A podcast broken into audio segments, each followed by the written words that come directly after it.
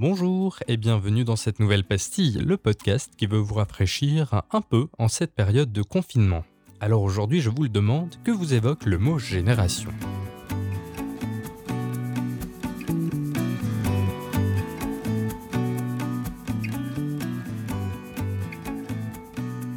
Non, bien sûr, je ne veux pas vous parler du parti politique. Si je parle de génération, c'est parce que cette crise touche principalement une génération, tandis qu'elle en secoue, ou plutôt qu'elle en réveille une autre.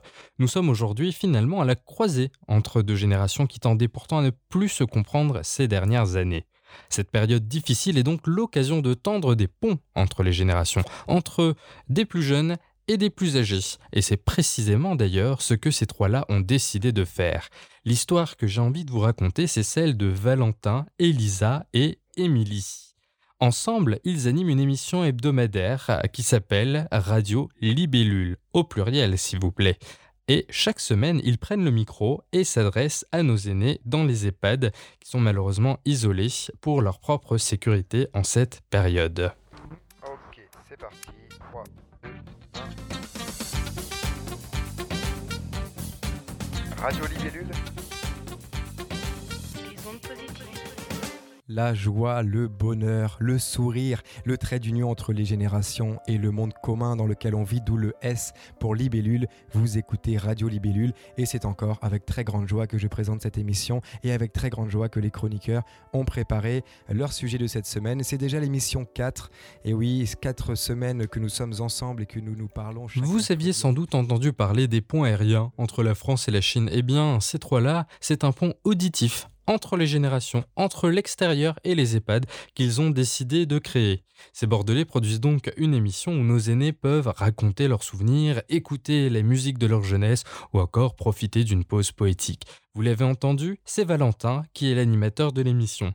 Émilie, elle, nous partage un petit peu de poésie pour égayer les esprits et Elisa s'occupe de la chronique de la belle époque où chaque semaine, deux personnes âgées nous égrènent quelques-uns de leurs plus précieux souvenirs. La Belle Époque par Bernard et Dominique.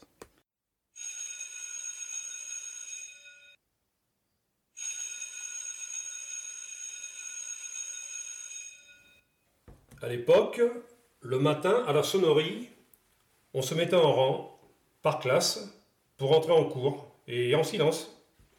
À l'époque, la journée débutait par une leçon de morale suivie du calcul mental, sans oublier l'instruction civique. À l'époque, il y avait une école de filles et une école de garçons. À l'époque, en milieu rural, l'école était souvent mixte, avec plusieurs niveaux par classe. À l'époque, dans les deux cas, il y avait une cour de filles. Ces et une 45 cour de minutes hebdomadaires sont un moment important, un moment qui vient rompre l'isolement des plus âgés, un moment qui vient créer du lien avec l'extérieur, le temps de quelques chroniques. Un moment suspendu qui fait oublier à chacun la crise. L'émission Radio Libellule connaît d'ailleurs un franc succès. Grâce au réseau Ressanté qui soutient l'initiative, elle est diffusée dans plus d'une centaine d'EHPAD. Fort de tous les remerciements reçus et de l'engouement créé, Valentin, Elisa et Émilie ont d'ores et déjà promis qu'ils ne s'arrêteront pas avec la fin du confinement. La preuve peut-être que ces chamboulements peuvent recréer dans notre société des liens pérennes alors qu'on s'imaginait un monde de plus en plus individualiste, de plus en plus chacun pour soi. Preuve aussi que les Français sont aujourd'hui dans l'expectation d'une société nouvelle pour répondre aux enjeux que cette pandémie a soulevés. Alors nous parlons de génération. Il existe bien un phénomène de génération, celui de l'avènement des youtubeurs. Souvent décriés par les uns et que les autres qualifient de boomers en retour, ils n'en sont pas moins capables, ces youtubeurs, de la plus grande des solidarités. Récemment, d'ailleurs, deux d'entre eux ont décidé de mobiliser leur communauté afin de récolter le plus de dons possible pour les soignants. McFly et Carlito ont donc fait un live stream tout en humour et en bonne humeur. Ce marathon, comme ils l'ont appelé, a duré 11 heures. 11 heures pendant lesquelles on a assisté à des sketchs, au passage de beaucoup de youtubeurs connus, de médecins, de stars de télé, de cinéma et même des chanteurs. 11 heures de live pendant lesquelles à chaque palier de nom, les deux protagonistes se sont attachés à réaliser des défis. Ils ont proposé un programme léger avec des quiz, des témoignages, des chansons et plein d'autres jeux assez drôles. Ils ont également créé le défi du pompadon. Un don égale une pompe. Ils ont dû donner régulièrement de leurs muscles car il n'y a pas de doute, les jeunes et les moins jeunes ont été très motivés à donner.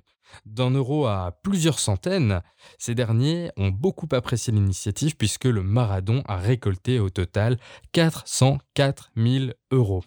11 heures donc de générosité sans limite qu'ils ont conclu avec le message suivant Internet, ça ne rigole pas, ne sous-estimez pas cette jeunesse Il se passe quelque chose depuis quelques années. Respectons cette nouvelle génération. On est fiers d'en faire partie, même si on est des darons et, et qu'on est un peu essoufflé. Je veux, c'est hyper important. C'est pas vénère, tu vois, mais je veux que ça rentre dans les esprits. C'est hyper important. Et Cette ça, génération, ça elle a, cette génération, elle a un vrai putain de poids. 404 000 euros, ce poids-là, aujourd'hui. Tu vois ce que je veux dire? C'est oui, ça qui est important. Ouais, mais regardez ce qu'on a réussi à faire. On est dans nos caisses, on est dans nos sous-sols et on arrive à faire ça. Donc merci à vous. Sans vous, tout ça, ça n'existe pas. Une génération qui a du poids donc, et qui encore une fois a su montrer qu'elle n'est ni moins engagée, ni moins solidaire que les autres. Une génération qui montre qu'elle participe, à sa façon certes, mais sans oublier ses aînés, à gérer cette crise. Une génération enfin qui plus que jamais est consciente des enjeux du monde, économique, climatique, et qui va construire un lendemain en ayant appris les leçons d'aujourd'hui et d'hier. Je vous laisse sur ces quelques mots de sagesse en espérant que la pastille aura rempli sa mission en vous présentant une fois de plus quelques nouvelles positives ou initiatives solidaires. Je vous dis donc à la semaine prochaine pour une nouvelle pastille.